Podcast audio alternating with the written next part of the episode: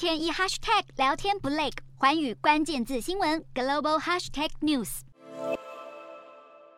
英国女王伊丽莎白二世，伦敦时间八日下午在苏格兰巴摩拉城堡驾崩，享其寿九十六岁。伊丽莎白二世自一九五三年加冕至今，在位共七十年，是英国有史以来在位最久，也是最长寿的君主。一生全心投入王室公务，见证了英国二次世界大战的艰苦岁月、去殖民化的历史与进入二十一世纪后的风风雨雨。如今，伊丽莎白二世对英国好几世代百姓鞠躬尽瘁的一生圆满谢幕，更象征着一个时代的结束。今年六月份才成为英国史上第一位庆祝登基七十周年白金禧的伊丽莎白二世，不只是深受英国人民爱戴的女王，还是澳洲、加拿大、纽西兰共十五个国家的元首。在位期间，经历了包括丘吉尔在内共十五位英国首相。而在他辞世前两天，才刚任命新英国首相特拉斯，但不久后，伊丽莎白二世就传出健康情况不乐观的消息，被医师嘱咐休息，取消所有的公务。随后，女王的四名子女以及王室成员们也纷纷赶往探视，见她最后一面。